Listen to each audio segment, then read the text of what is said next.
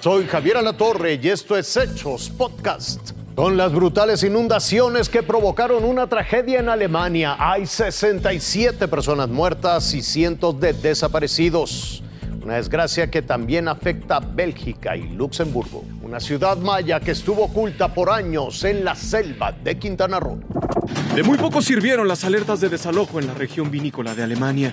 Las lluvias constantes provocaron que el río Ar reventara su cauce e inundara amplias extensiones. Sumergió ciudades, poblados, también localidades. Vecindarios quedaron aislados, sin electricidad y sin telefonía celular. Los daños abarcan tres estados. El nivel del agua casi alcanzó los techos de las viviendas, que fue el único refugio seguro para las familias.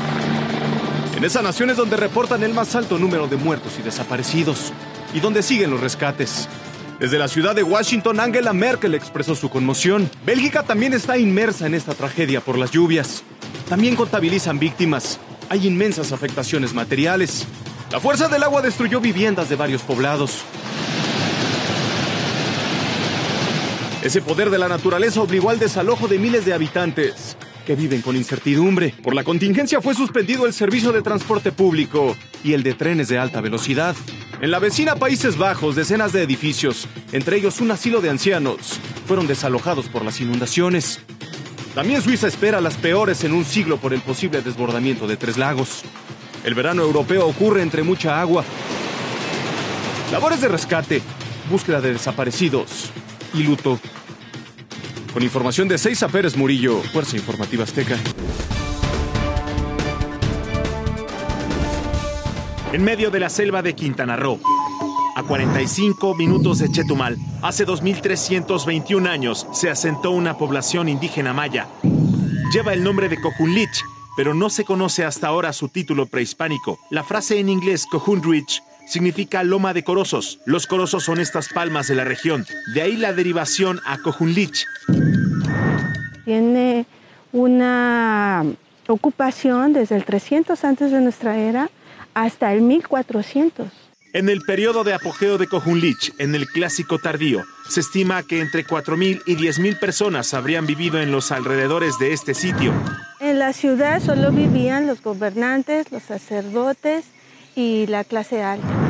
La zona arqueológica de Cojunlich tiene una extensión aproximada de 14 kilómetros cuadrados. Hay un sinnúmero de edificios, algunos de ellos destinados a cuestiones ceremoniales, religiosas, administrativas y habitacionales. El sitio se exploró por primera vez en 1912, después en 1927 y de ahí hasta 1968.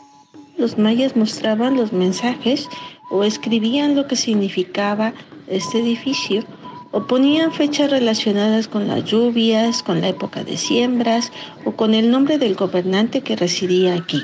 El sitio tiene una arquitectura propia que se fue modificando con el paso de los años. En la parte de abajo, los tamborcillos, que están uno, dos, tres colocados, y luego viene este mosaico de piedras cariadas y luego se repite. Lo más espectacular del sitio arqueológico de Cojunlich son los mascarones. Fueron construidos entre 250 a 550 años después de nuestra era. En total eran ocho mascarones. Hoy solo se conservan cinco. Son rostros que están enmarcados con orejeras y esas orejeras llevan serpientes que están delimitando al mascarón. Además que llevan un tocado y en la parte de abajo llevan el rostro de un jaguar y delimitados por bandas celestes. Entonces llevan símbolos tanto del dios solar y de atributos que están relacionados con la tierra y con la fauna. Los arqueólogos señalan que muy probablemente aquí depositaron un dignatario maya. Es el edificio que da a conocer a Cojunlich y donde se dio el saqueo en la década de los 70. Desafortunadamente saquearon la tumba del edificio y uno de los mascarones eh, fue también destruido. Pues sí recuperamos restos, fragmentos de restos óseos, fragmentos de jade, fragmentos de cerámica. Para su protección, los mascarones tienen una tela de tul. Además, se colocó una techumbre de palma para protegerlos de las inclemencias del tiempo. La zona arqueológica de Cojunlich cada vez llama más la atención de los visitantes. Ha habido años donde reciben más de 60.000 turistas de todo el mundo. El sitio continúa en exploración. Arqueólogos del Instituto Nacional de Antropología e Historia investigan aún más de esta enigmática población maya de Quintana Roo. Esto fue Hechos Podcast.